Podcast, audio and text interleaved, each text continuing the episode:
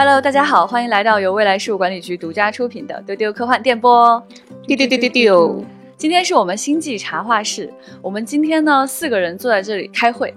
商讨一件很重要的事情。啊、在宇宙当中，它普遍存在，非常重要。在科幻中间呢，也应该是一个非常重要的主题。诶，结果当我们去收集资料的时候，发现它不多，可是它却渗透在我们喜欢的作品的方方面面。它就是科幻职场。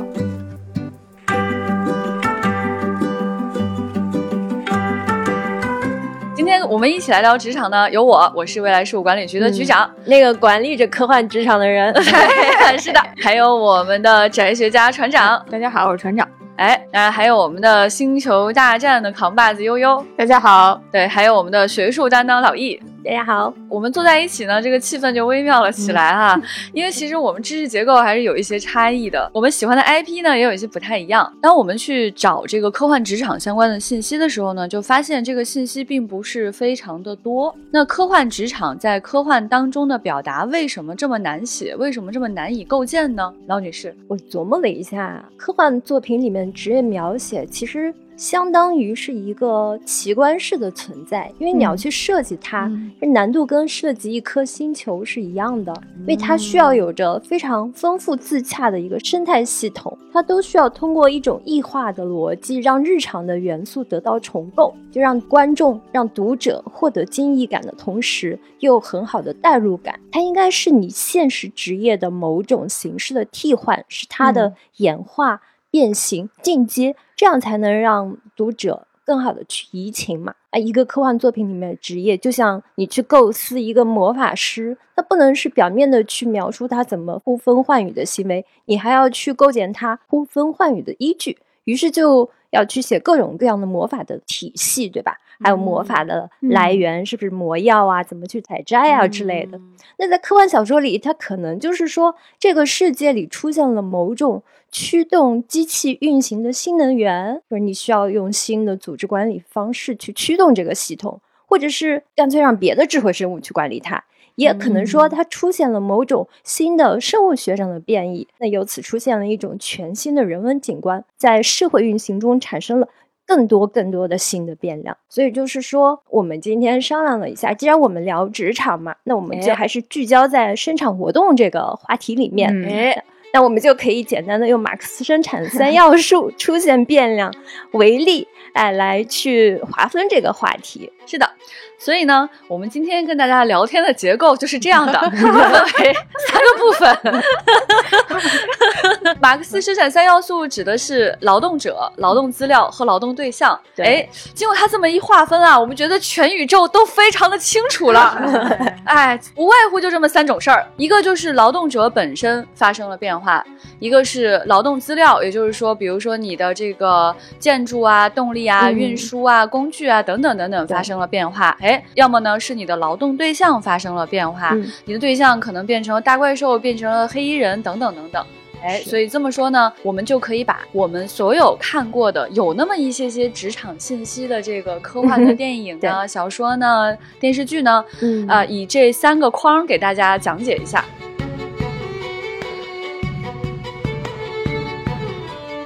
首先，我们来看一下劳动者。这个就比较多啊，我们随便想想，我脑袋就出现一大串。我第一个嗯想到就是《银翼杀手》，哎那，其实就是一个讲劳工关系的故事嘛。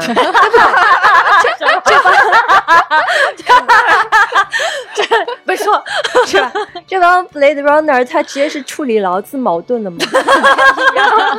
是不是？是？因为这些劳工是没有人权的复制人，所以他们用了很多极端的手段，有的就直接干掉。但是这里面有很多新的这个对于职业的一些全新的描写，比如说这个细节上去设计什么移情测试的，你就觉得哦，这个职场很写实。有些故事就是主角本身就是非人，他就是嗯外星人或者 AI，嗯哎，嗯，典型的就是十年前的一部美剧叫《机器之心》（Almost Human），我不知道你们看过没有？我挺喜欢那个剧的，因为它是 J.J. Ambrose 监制的，是《危机边缘》的整个主创班子来创作的，然后也是《星际迷航》那个电影系列的那个一些主演来演的。嗯所以我很喜欢 J J 啊 J J 的那个调调。虽然这个人坑品很差，他经常就是挖个陨石坑，然后塑料布随便盖一下，就 就这个塑料布 盖一下这个剧也是一样的，就第一季到最后几集还烂尾了，不是很推荐啊。如果你是 J J 粉丝的话，你可以去看一下。那它其实是主角是部分人类的机器人和部分机器的人类警察这么搭档破案的一个故事。哦，知道这个了，嗯，想起来没有？就是 因为他们两个主演之间挺有 chemistry 的，所以就好多磕 CP 上头的人就看得挺高兴的。因因为他写的其实距今三十五年之后的未来世界，所以它就其实是一个拥有高度人工智能的人形机器已经出现了。所有的洛杉矶警署呢都会给他们的警察配一个人形的机器人搭档，所以他们要去调查很多跟人类有关的案件。也要去调查和机器人有关的案件，但是在那个时代背景下，就是人类案件其实和机器人案件是混杂在一起的。半人半机器的这两个主角，他们也是要去面对很多的新的形式的犯罪，在这个过程中呢，又去深度的探讨人和机器的关系嘛。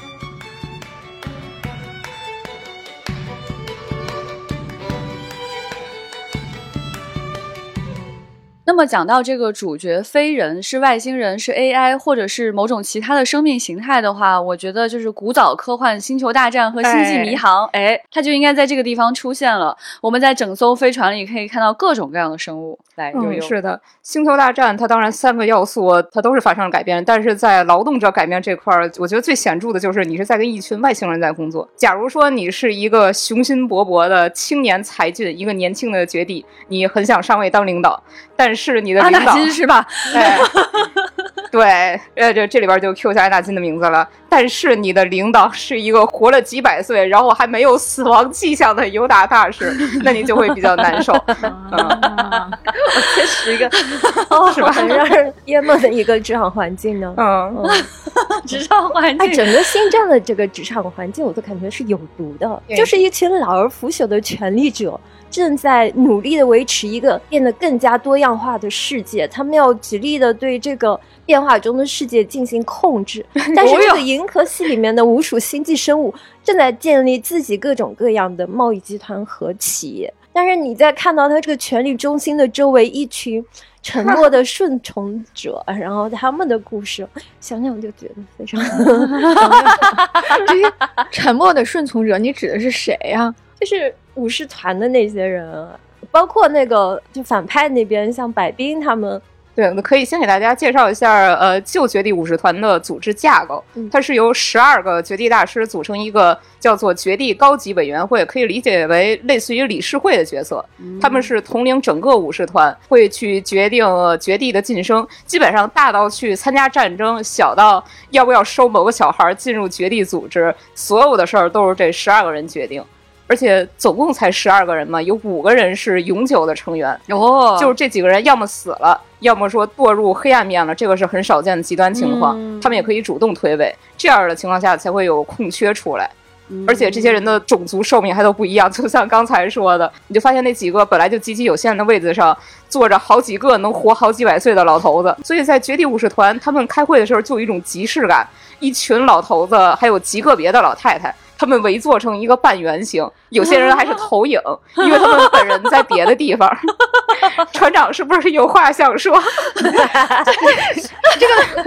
这个投影的部分，一会儿我在 EVA 的时候展开讲讲。我我刚才我刚才看见船长的表情就逐渐变得欲言又止起来。哦，原来他们开会也是这样。哎，原来宇宙里开会都是这样，宇宙里边的职场没有新鲜事儿，太搞笑。所以说尤达大师他当然是智慧和仁慈的化身嘛，他指引着整个的绝地武士团。但是几百年不变这个事儿本身就已经真的很够受了。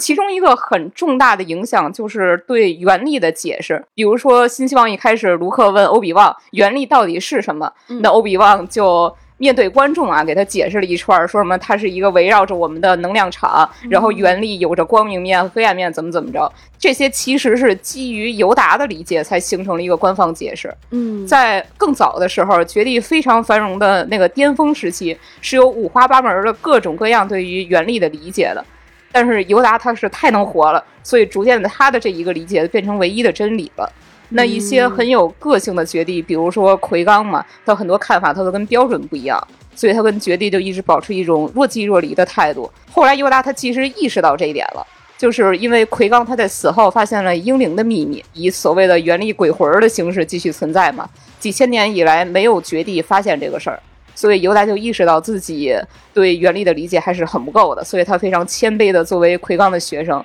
学习重新去认识原理。说起来，你们现在有没有觉得整个培养绝地的体系也蛮有毒的？哎虽然他们都是正面人物出现，但我们小时候没有意识到这一点。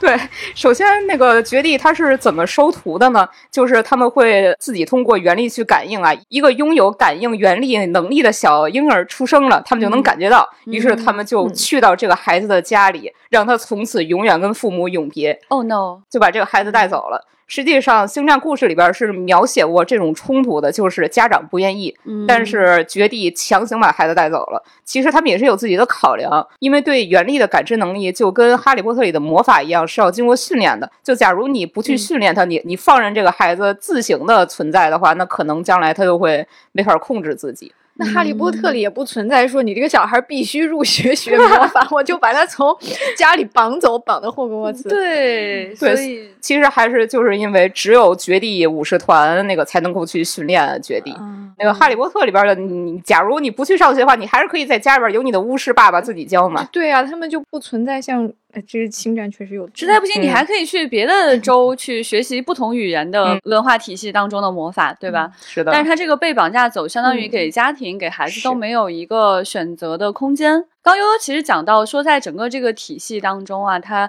的上升空间非常的有限，它的天 花板是比你活得久的生物。这种感觉其实就有点像说，你的小仓鼠只能活一年，但是你可以活一百岁。然后小仓鼠要跟你在职场上进行 PK，那肯定是困难重重的。所以在主角非人的情况下呢，假如这里面还有人或者有不同的性质的生命在一起工作的时候，它有可能会发生各种各样的冲突。嗯呃，其实，在《星球大战》当中还不只是这样啊，就比如说咱们非常喜欢的曼达洛人，他一开始是一个 racist 非常歧视机器人，到后来他慢慢的跟机器人产生了更好的这个互动和共鸣，慢慢在改写自己的一些认知。那其实也是他在工作当中遇到的不同的种族之间的工作关系的一种体现。嗯，对，后来他也是跟这个机器人一块儿工作了嘛。哎，是就的，变成同事觉悟了。哎，哎，对对对，那其实还有一种呢，是我们人类自身发生了一些异化。对，呃，其实这个题材也是非常非常丰富的，嗯就包括有超能力啊，或者是你嗯去改造自己变成赛博格啊等等。对对对，嗯还有新怪谈小说也属于嗯这种。那典型的我们能想到就是《X 战警》嘛，哎哎，它这个也是，啊，就是有学校，嗯然后你就进入职场了。对它那其实是垂直培训一个体系哈，上的像是一 技校。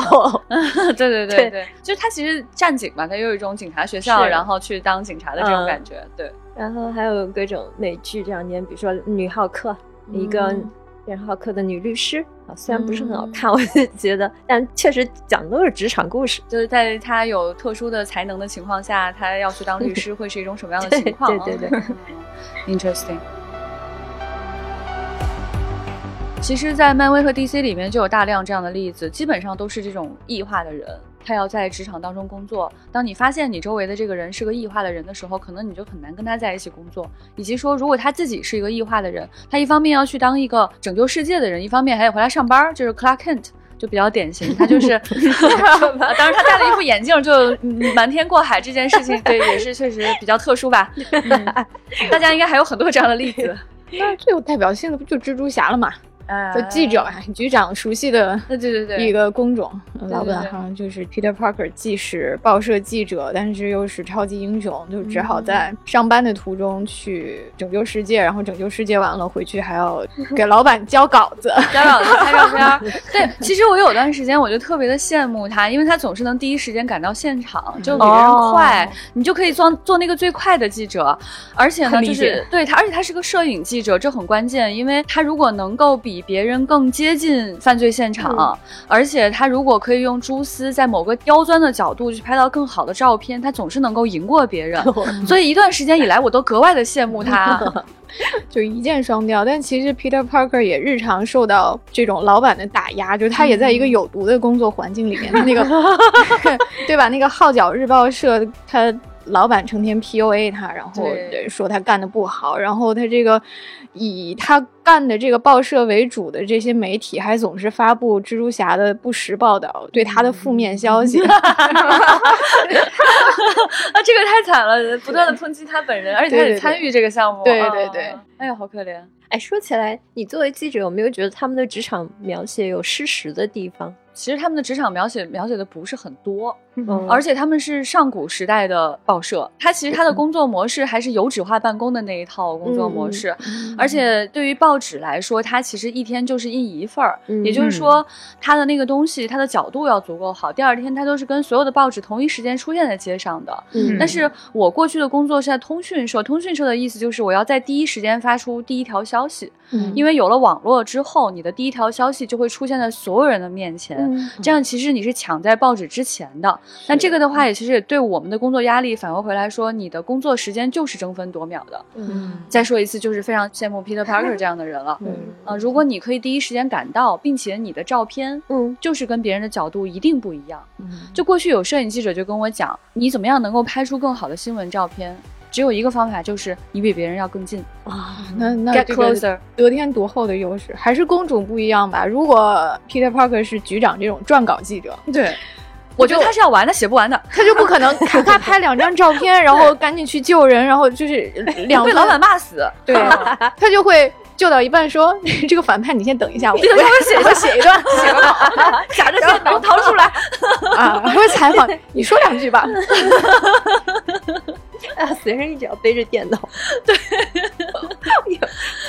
然后他斗篷的下面还有个电脑捆在身上，对呀、如果是那个年代，可能会是这样。不过现在的话呢，就是我们的新的小蜘蛛，在钢铁侠的这个整套系统的加持之下，他的办公就会变得更容易。就像现在我们有 ChatGPT，有各种啊，嗯就是有用 AI，包括那种录音转写啊。嗯啊，也许他 get closer 也可以帮助他在第一时间不被领导 PUA，并完成最好的报道。就主要还是其实还是要去看这个情况的变化。嗯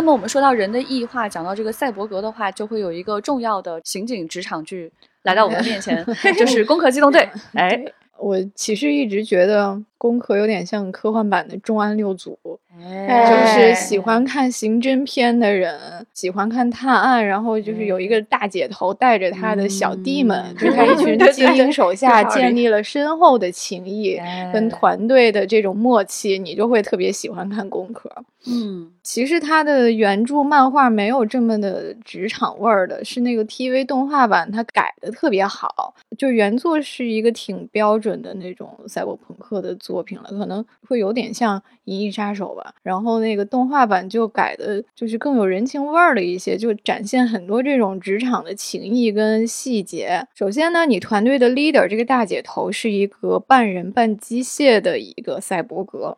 所以呢，这个人除了可以肉体跟你一同作战，他还会随时跃入网络，成为小浪花。然后这个人由于太厉害了，他可以随时说走就走，就拍屁股就走了，说不干了。说到这个素子大人，我觉得真的是非常非常厉害，是我非常崇拜的一位中年女性。她其实有非常悲惨的身世嘛，因为她嗯只剩下了一个大脑。那他其实真正的就是缸中之脑了。他就是剩下一个大脑之后，他身上所有的元件、身上所有的器官全部都被换成了这个机械设备。嗯，这导致他非常的强悍。嗯，就是他的现场的这个体格是要超出所有的正常人类的，所以单兵作战能力非常强。哎再加上他的大脑植入芯片之后，可以就是进入到这个互联网世界，然后他与这个世界的勾连就会比一般人更紧密一些。他总是能骇客进去别人进不去的地方，嗯而且可以连上全世界的算力，所以他大脑的算力极其强，他可以同时在这里跟你打架，并且在脑子里去运算一大堆事儿。那么跟这样的上司一起工作，你的场景是什么呢？就是他可能在开车，可是他的脑子里在跟你开会。对，就是明明站在那里什么都没有做，但其实在线上已经开完了一个会，然后完成了一个 PPT，然后他会用 很清晰的思路和极快的语速，非常强的决断力，就立刻把工作做好。说到这个 PPT，就特别来灵感，然后我们就想到了 我们前段时间非常喜欢的一个。呃，被船长定义为一个新型科幻，叫团建科幻的一个科幻。对，他在里边的 PPT 就扮演非常重要的角色。哎，这个电影就叫做 Mondays。说到它是一种什么样的变化呢？我们还是把它归类到了劳动者的变化，就是相当于是说人类存在方式发生了变化。嗯当在进行时间穿越的时候，虽然我人并不是说我加上了机器或者我变成了其他的怪兽，而是说我的认知发生了重大的变化。我就想起来我们曾经出版过的一本书《意外之外的黑镜子》。那一本里面还有一篇小说叫《新来的伙计总加班》啊，你们可以去看看。啊！那也是一个穿越的职场的故事，因为就是可以把劳动力通过时间穿越的方式给运送到各个不同的时代去，嗯，所以这个整个的生产组织方式就发生了新的变化。你们记得那篇小说吗？他们把很多十四世纪的工人从古代运了过来，让他们来这边做流水线的工作。啊，无法呼吸。那这个故事最后是怎么样？是一个喜剧啊。嗯，就是其实讲各种不同时代人在当下的各种文化的冲突啊，主要是写这方面的故事。嗯 Mondays 它的中文名就是长到记不住，叫做。如果不让上司注意到这个时间循环，就无法结束。结束其实，在标题里面已经把剧情 剧透光了，就是一个广告公司的几个同事陷入了一个时间循环，然后很碰巧的是，这个循环的关键好像在老板的手里，所以呢，不让上司意识到他们在轮回里面，就无法突破出去。但是呢，这个非常日系职场的是，老板只接受下属以 PPT 的。汇报的方式跟他讲述时间循环这个事情，嗯所以他们前面试了几 轮都无法成功，最后发现这个突破的关键是我们还是要把想说的事儿做成一个 PPT 啊，然后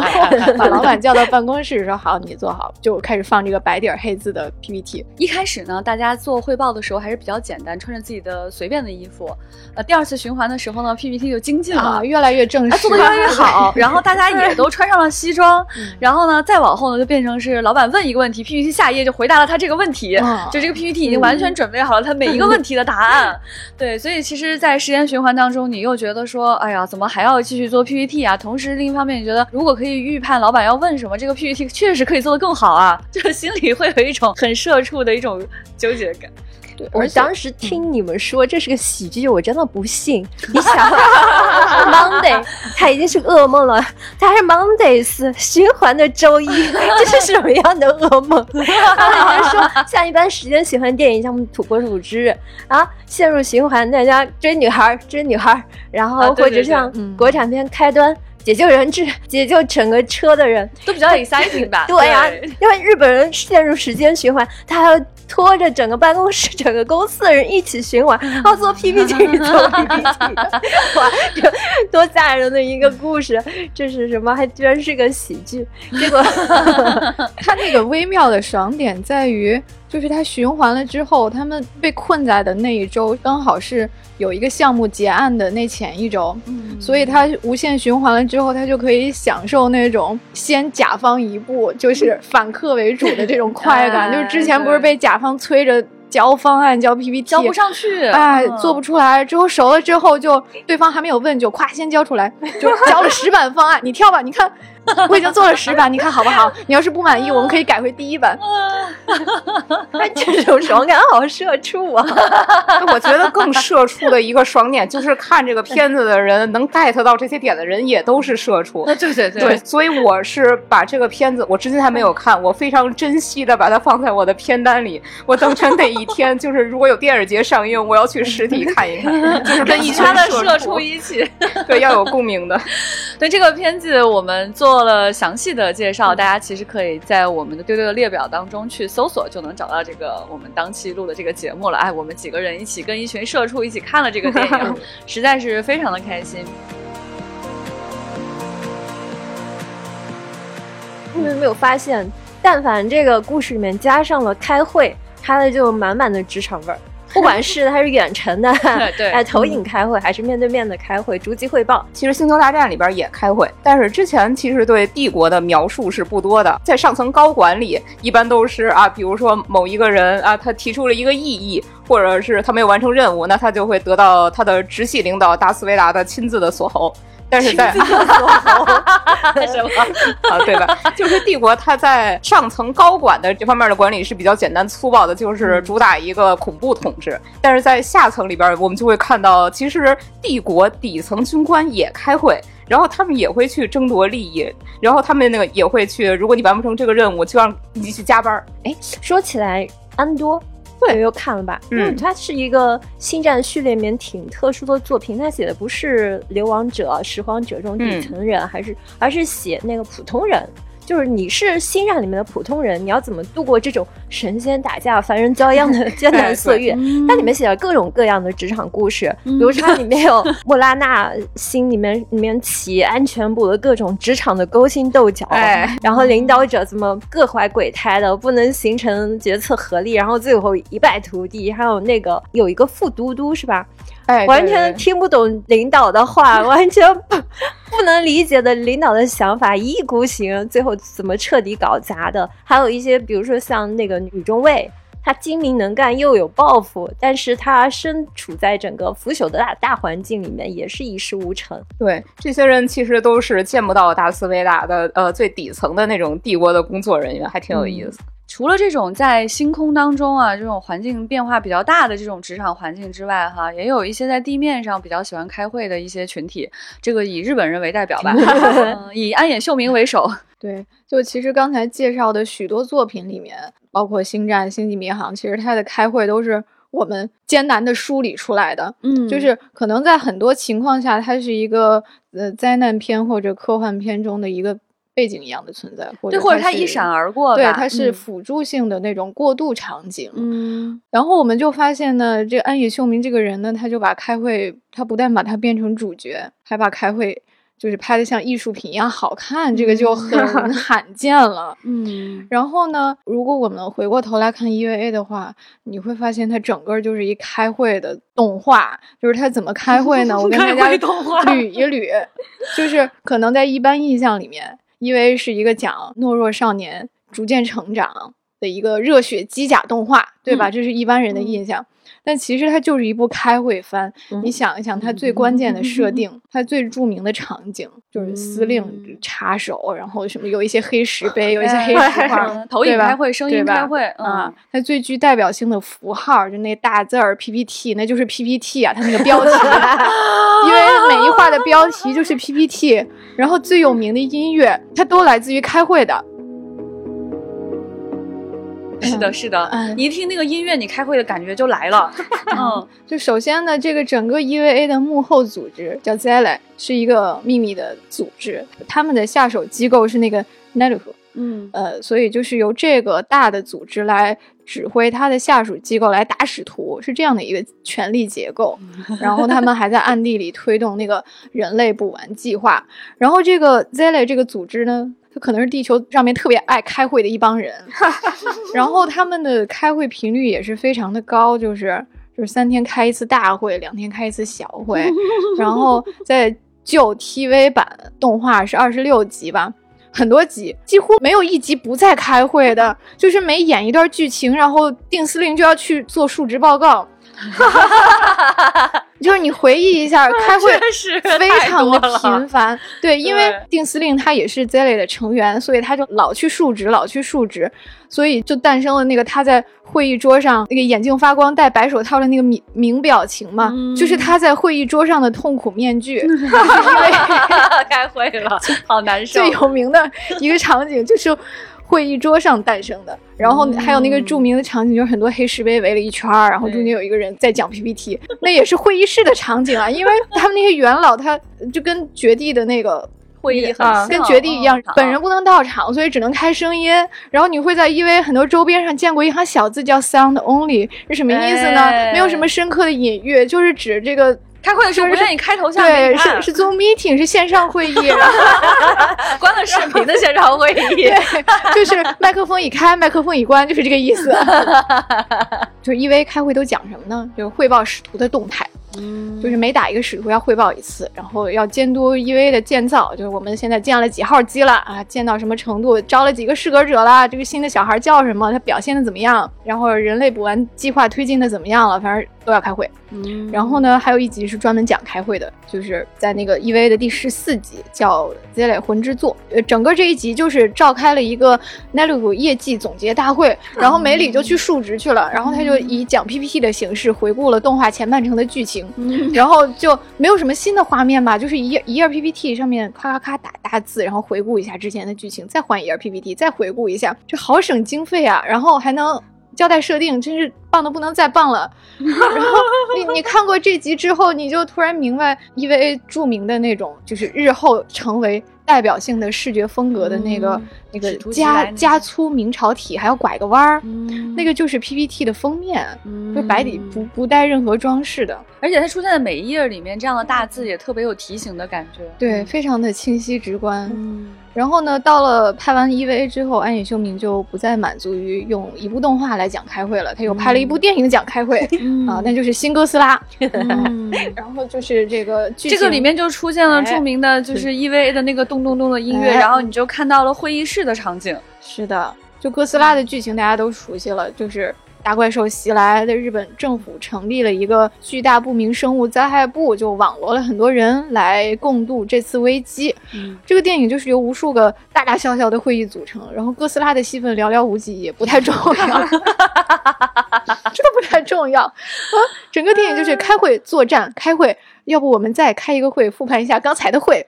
啊，就是循环往复。最后，这个打败哥斯拉的关键就是这个年轻人组成了一个临时部门，特别的有闯劲儿，就通宵加班，脑爆想出了一个很好的方案。最后，大家把哥斯拉打败了，是这么回事儿。对对对。哎，局长刚好说到了我们其实要聊的第二种变量，就是劳动对象的变化，就所做的工作的对象，工作里面的所得到结果或者产物发生变化这种。题材就是特殊事件题材很多，比如说刚才讲的新奥特曼，还有像我们之前看那个大怪兽的善后处理，也是这一类题材。还有就是电影《黑衣人》，黑衣人太著名了，嗯，还有个美剧叫《十三号仓库》，不知道你们看过没有？我觉得都属于这一类的。老易刚才说的这个呢，就是我们说的马克思生产三要素当中的其中一个要素发生了变化，就是劳动对象。嗯，对，我们的劳动对象从我们日常生活当中所见的地球上的物品，变成了外星人、大怪兽、奥特曼，算是哪一种呢？外星人吧。对，怪兽也可能是来自于外星的，也可能是来自于某种变异的。那总之呢，你需要去工作的对象产生了巨大的变化。在这种情况下呢，有的时候呢，我们可能采取对抗的方式，有的时候采取开会的方式。在新奥特曼里面。为了拍开会，就是甚至直接把设定改掉了。就老版奥特曼的话，大家的印象是它里面那个科特队会比较像星际迷航的那种探险小队，就是大家还是一个冒险的小组，然后穿着很有幻想感的这种战斗的服装，可能去拿着激光枪去 biu biu 这样的感觉。但是在新奥特曼里面呢，就这个科考的小队就完全变成了一个公务员小队，就是。穿着白衬衣，对，然后女生要穿一步裙和西装，哎，然后还要挂工牌，还要带领标，就是职场的几件套。然后我们常见的一些科幻元素呢，就变成了是他桌上的摆件，哎，哎，他喜欢拍的角度呢，都是在会议室里面有些刁钻的角度去拍摄他们的脸，开会的时候的表情，嗯。像什么作战中心的样子呀，一排排桌椅啊摆在一起，很整齐，很好看啊。就这个电话、传真机，呃，备用电脑被整齐的摆在一起，可真是太好看了呀。哎，然后还会着重去表现大家彼此配合、认真工作的样子，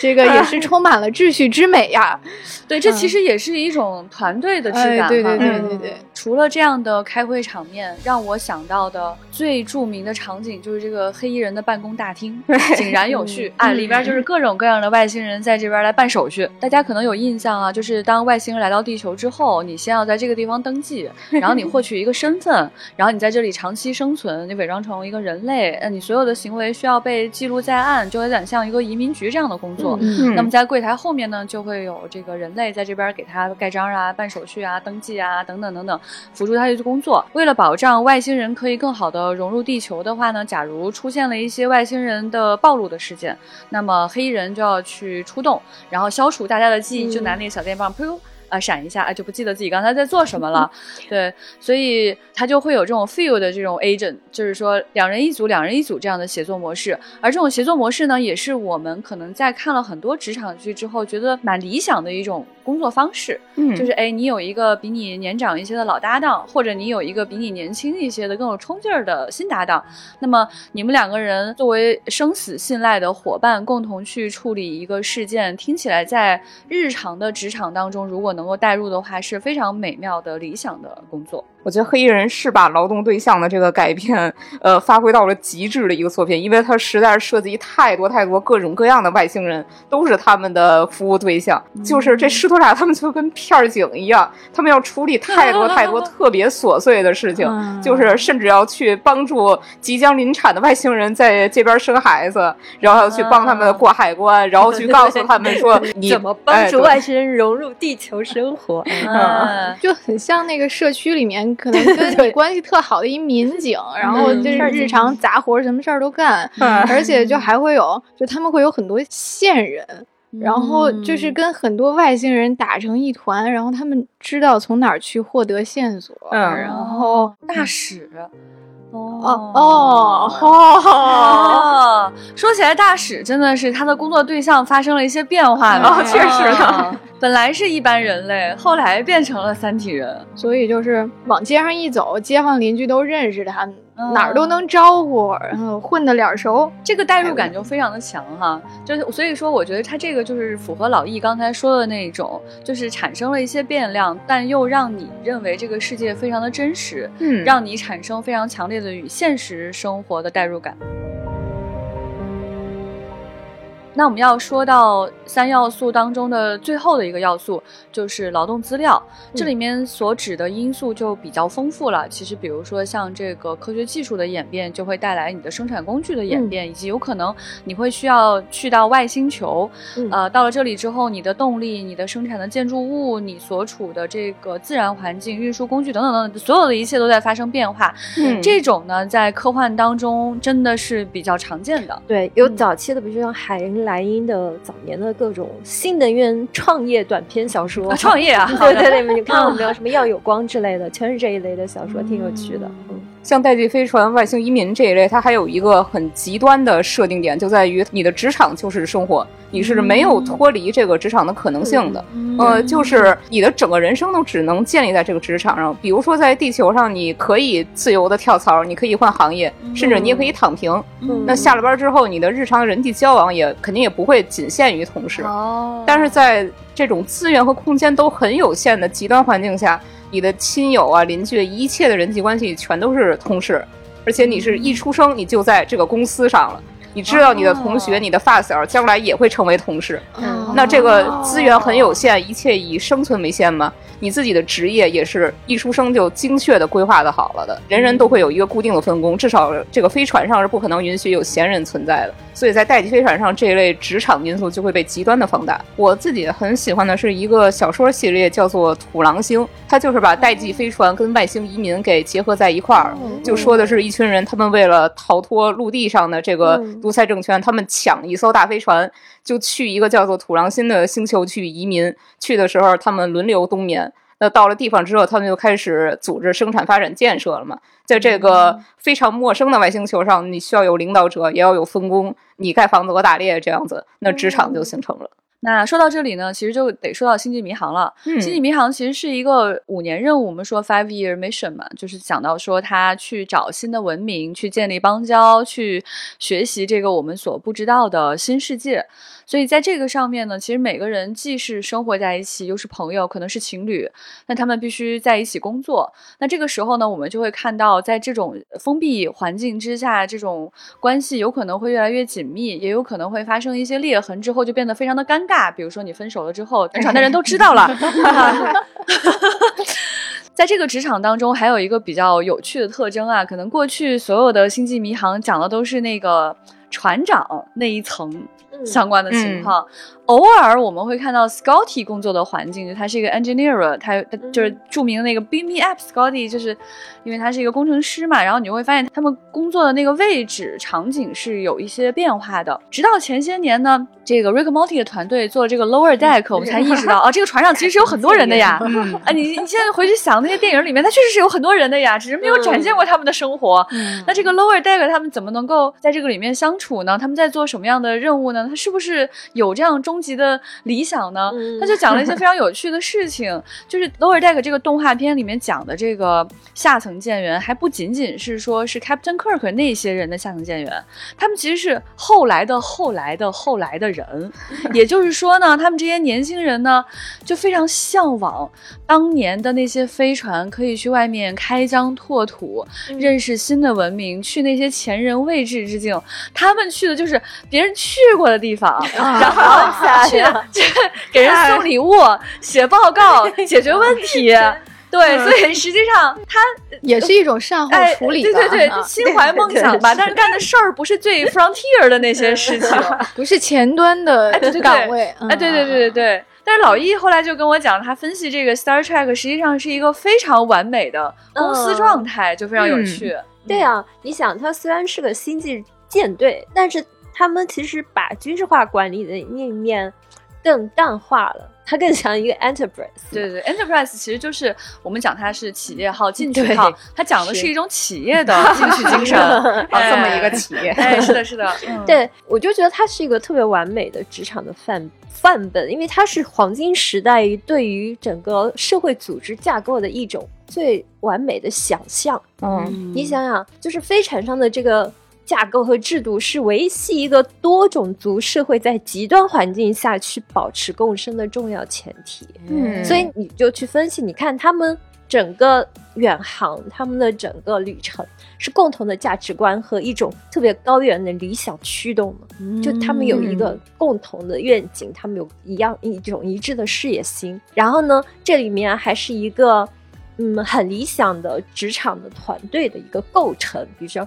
Cook 他是一个决策者，他拥有强大的意志。然后 Spock 他是逻辑和信息提供者，他象征着理性。然后 McCoy 是治疗和关护者的的那个角色。然后你再想，它里边是各种的种族文化大融合的一种理想化的形态。他们里面就是很提倡沟通，所有的事情都要通过沟通去解决，然后还要尊重合作，也尊重这种合作的价值，他就去拥抱多样性。你可以看到，嗯他是那个时代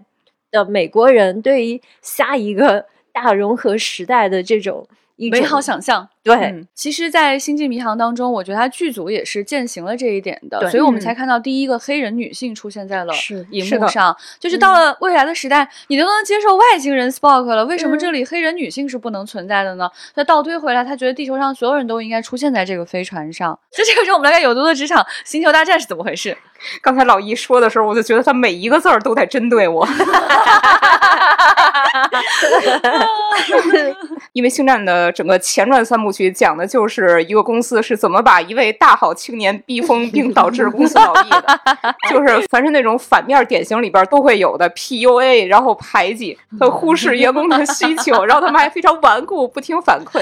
因为安娜金她在九岁的时候她入职嘛，呃，一开始他领导就认定了说你身上笼罩着阴影，你的未来很黑暗。我们其实一点都不愿意训练你，是因为你的介绍人呃他牺牲了，所以我们才勉强的接纳你。你像这会儿他才九岁，好过分哦！就是啊对，然后在安纳金成长的这个过程当中，这个绝地委员会的安纳金一直是非常的提防。但确实，安纳金感觉到自己职场严重受阻啊！对对对，你就想想一个青年人，他怎么可能忍受得了这些？所以安纳金在这种不断的被 PUA 当中，逐渐堕落了。走向了黑暗面。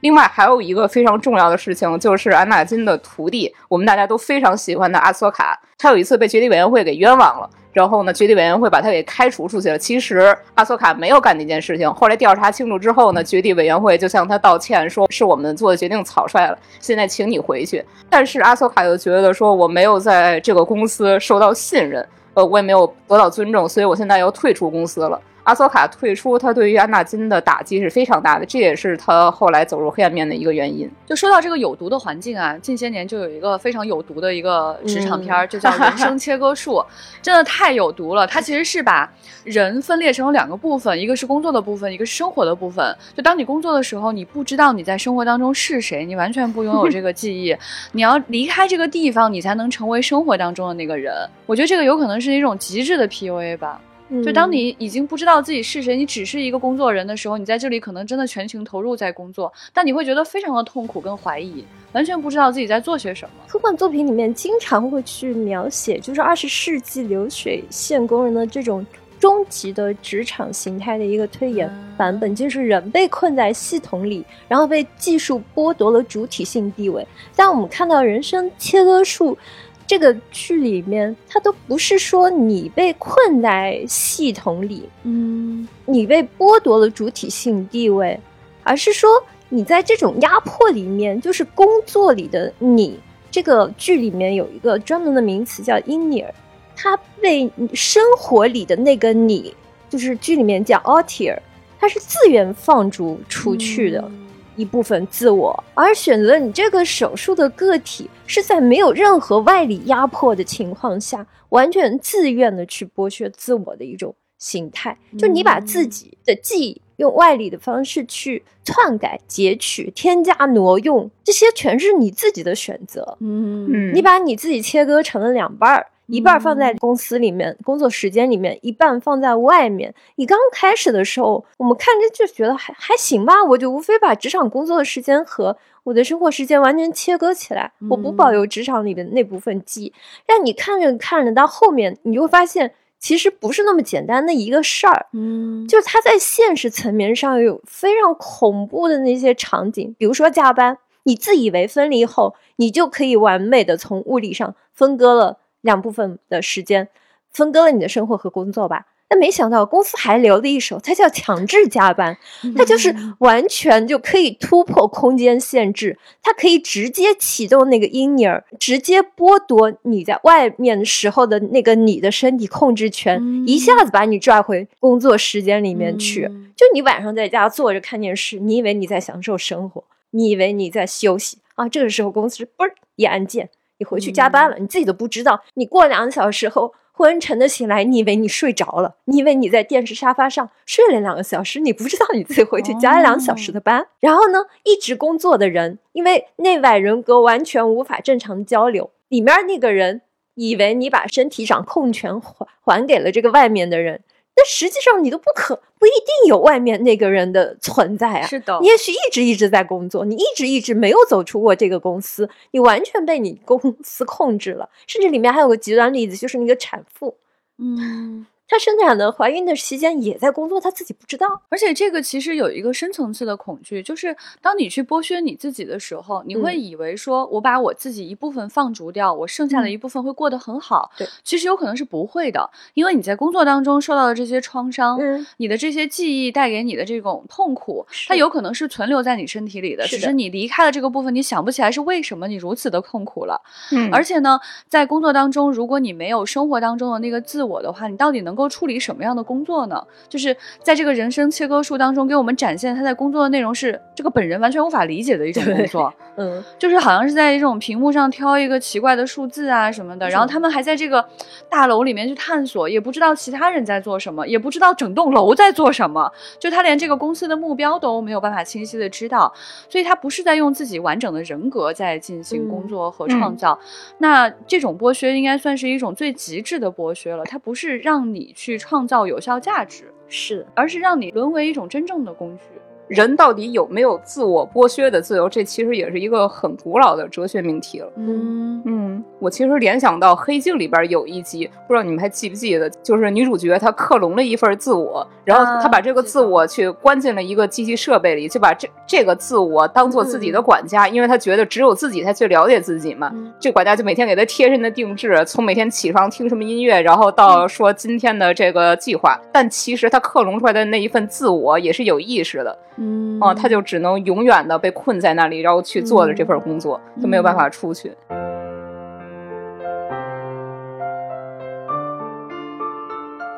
刚才我们谈到了几种有毒的职场环境，哈，科幻当中去做这个东西呢，不是为了去展示剥削，它其实是希望把一件事推到极致，让我们来看这件事的对与错，以及让我们在里面找到未来正确的道路。嗯，那除了这样的呃有毒环境之外呢，其实还有很多是改变环境的、改变生产资料的这样的作品，像前段时间的获奖作品《一落难尽》，其实就应该属于这样的一个序列。对《遗落的环境》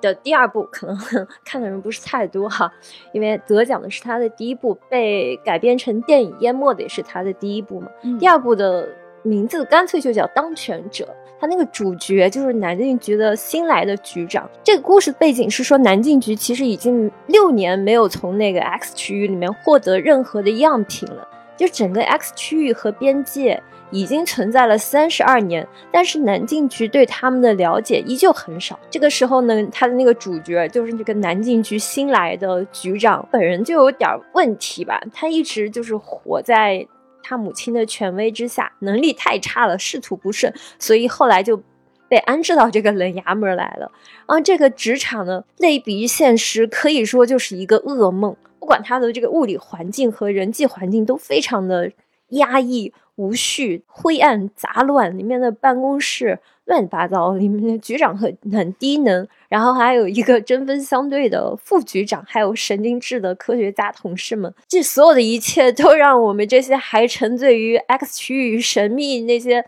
故事的读者，一下子进入这个逼仄的人生里面去去看一种不太喜欢的工作。被现实裹挟的这种不适、苦闷啊，无法得到成就感的 痛苦，然后每个人都在里面体验一遍，就所以在阅读体验上会给人很大的一个预期偏差，所以 给嗯想看第二部的朋友们做一个预警，就是真的是一个职场故事，而且 阅读体验可能不会太好，跟那个湮灭是两回事儿，但是他当然写的很深刻了。对，那么在这个生产资料和劳动对象发生变化这个序列当中，有一个非常著名的系列小说，就是《红火星》系列。它其实是一个三部曲，应该是红火星、蓝火星和绿火星。嗯，它这个书可以被大家誉为说一个叫做“火星改造手册”，就是人拿着这个东西去了火星，你就这么干就可以。嗯啊，大概就是这么样一个系列的书。红火星的是讲一群科学家在火星上进行。开拓垦荒的一个故事嘛，嗯，但是它关于环境改造的那部分，当然也是有很多的职场的故事相关的内容，其实挺残酷的。这些我们残酷不光是火星本身严酷的环境带来的，也是地球上日益恶化认知环境在火星上的延续，所有人际关系的这些割裂。这个故事主要是讲的一百个人类的精英先锋队来到火星。他们就一步一步的事无巨细的写怎么把火星改造成好歹可以供人居住的一个地方。但是整个故事里面还没有来得及进入这个科幻的未来，革命就爆发了。就这里面的人毁了所有的东西，太空电梯、小行星都被毁了，甚至还不小心引爆了蓄水层，然后这个火星地表到处都是洪水。然后他们只好又换了个地方，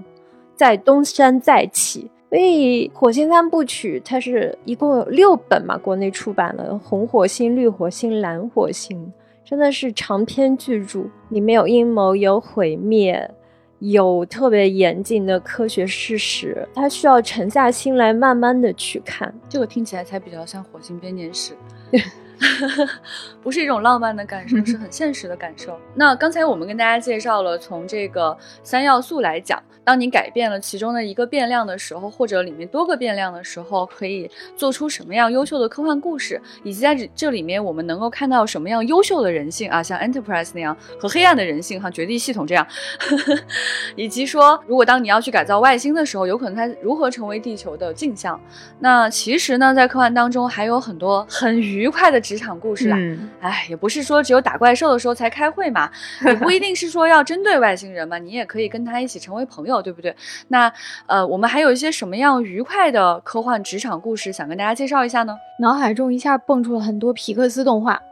不知道为什么都是皮克斯的，就像是这个呃怪兽电力公司啊，就讲他们去一开始是用惊吓小朋友的方式来获取电力，对直到后来发现不太行、不太吓人的怪兽，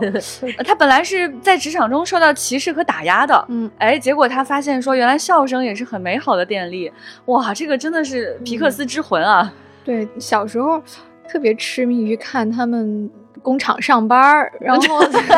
那个世界观做的太愉快了，就每个人领一扇门儿，然后那些门儿花花绿绿的，然后上班要打卡，然后逼那个工作灯一响，大家就开始打开门冲进去吓唬小朋友，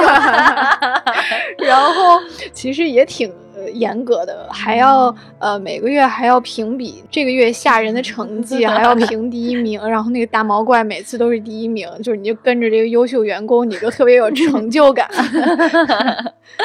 嗯，然后我还很着迷于他们那个帽子，啊，就他们那个工作服真的很好看，那个蓝色的上面有一个 M。然后头脑特工队其实也是一个职场环境，就把你的人格变成一个。职场里面的小团队，然后性格不一样的人呢，他的这个大脑里面的小公司的就是职场氛围还不太一样。你看这个主角就是是莱利和他的爸爸妈妈，对吧？然后他妈妈的大脑里面呢，就是一个大姐头带领着一群小姐妹啊，就是这么这么的一个环境。然后爸爸的这个大脑里面呢，就是一群脾气暴躁的大叔叔，然后成天吵架。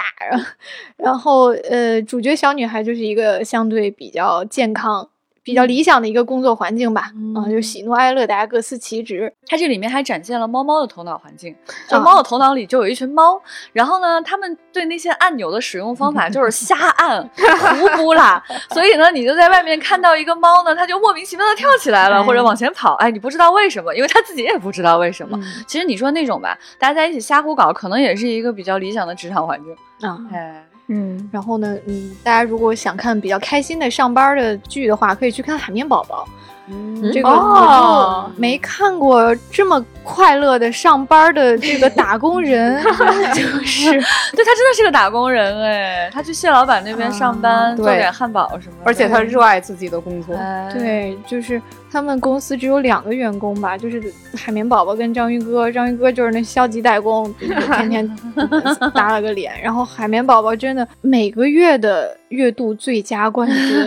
海绵宝宝真的很卷，对他很。喜欢工作，而且他平时那个打扮就是带着小领带。对，他真的不是自我 PUA，他真的热爱他那个煎肉饼，他觉得可有意义了。我煎的可好吃可香了，就这种感觉也非常有那种日本匠人的感觉哈。我每天把这个肉饼做到最香，让大家夸赞我的肉饼。日的，对对对。迪士尼《疯狂动物城》也是一个职场片呢啊，是的。其实《疯狂动物城》我觉得非常的感动，因为它讲的是一个年轻人怀揣梦想，最终实现了梦想的这样的一个故事。嗯，就是相当于说你进入了一个有上升空间，可以。被认可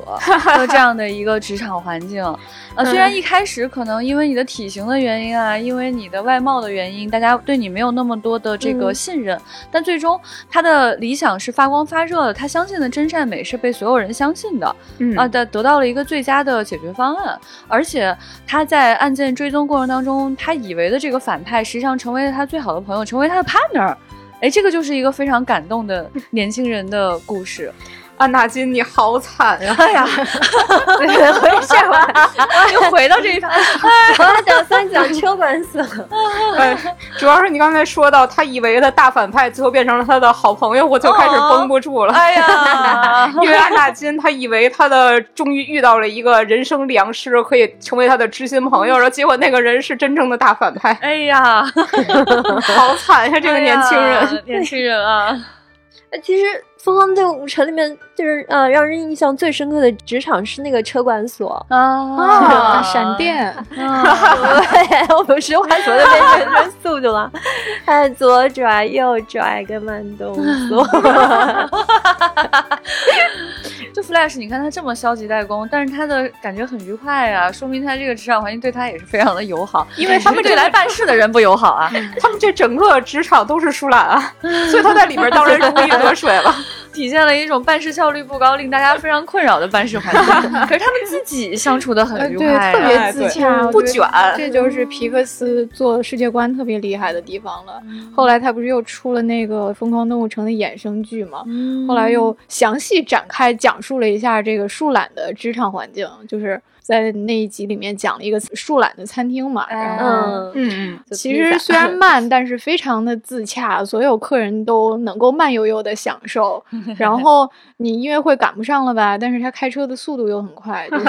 可以帮你带去。对对对对对。所以其实我觉得，在科幻当中，它就是提供一个新环境，提供一个新变量，给到你一个新刺激。我们在这里看的其实还是人的故事，我们在这里感受到的也是一种人性的一种体现。当然有好的一面，可能有坏的一面。